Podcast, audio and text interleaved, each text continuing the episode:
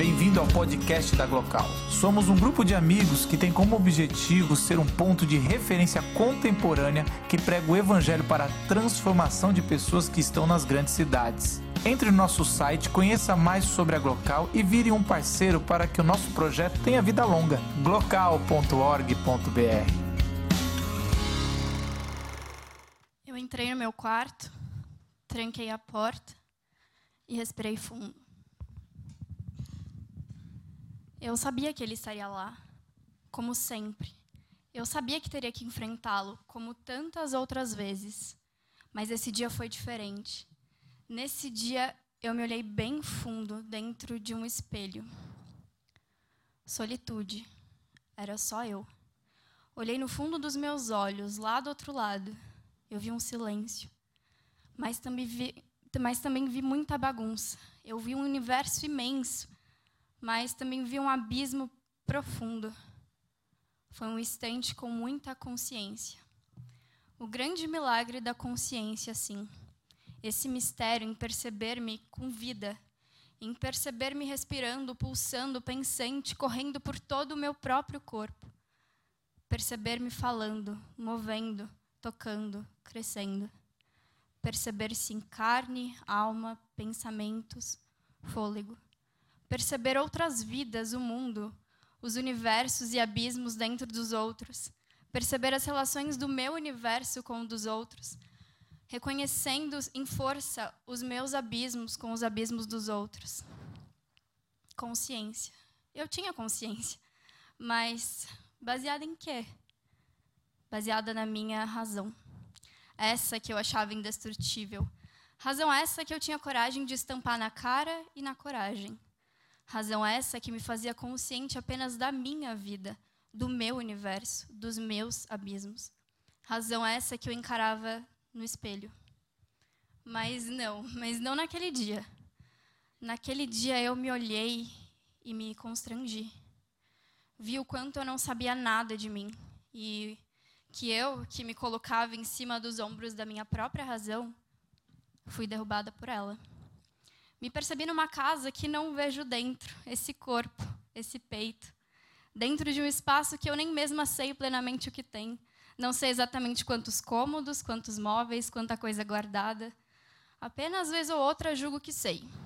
Digo que guardo no peito, digo que guardo num canto especial, digo ter esquecido, digo ter perdoado, digo não ter sido minha intenção, nem ter tido aquela motivação, digo que não me importo, digo que não me machuca. Digo que estou certa, digo que tenho razão, digo que eu sei. Mas não.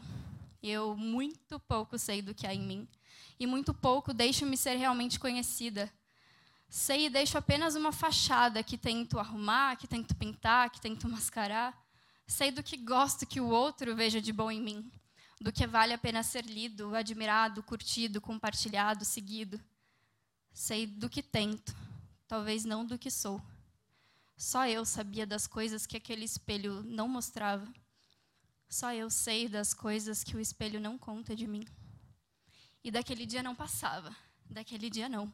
E tive que admitir que era loucura afirmar que ele estava ali. Mas que seria ainda mais loucura afirmar que ele não estava. Porque disso, disso eu sabia. Ele estava, ele sempre esteve. E o que restava da razão incomodou-se e remexeu-se em algum canto de mim, derrubou alguma coisa no chão e a casa ficou muda. O corpo aquietou, os olhos estavam no chão. Ele realmente estava, e lembro que essas palavras ecoaram. E quando olhei novamente, me detive. Eu vi algo mudando. Daqui de fora eu sentia que algo dentro da casa também se movia.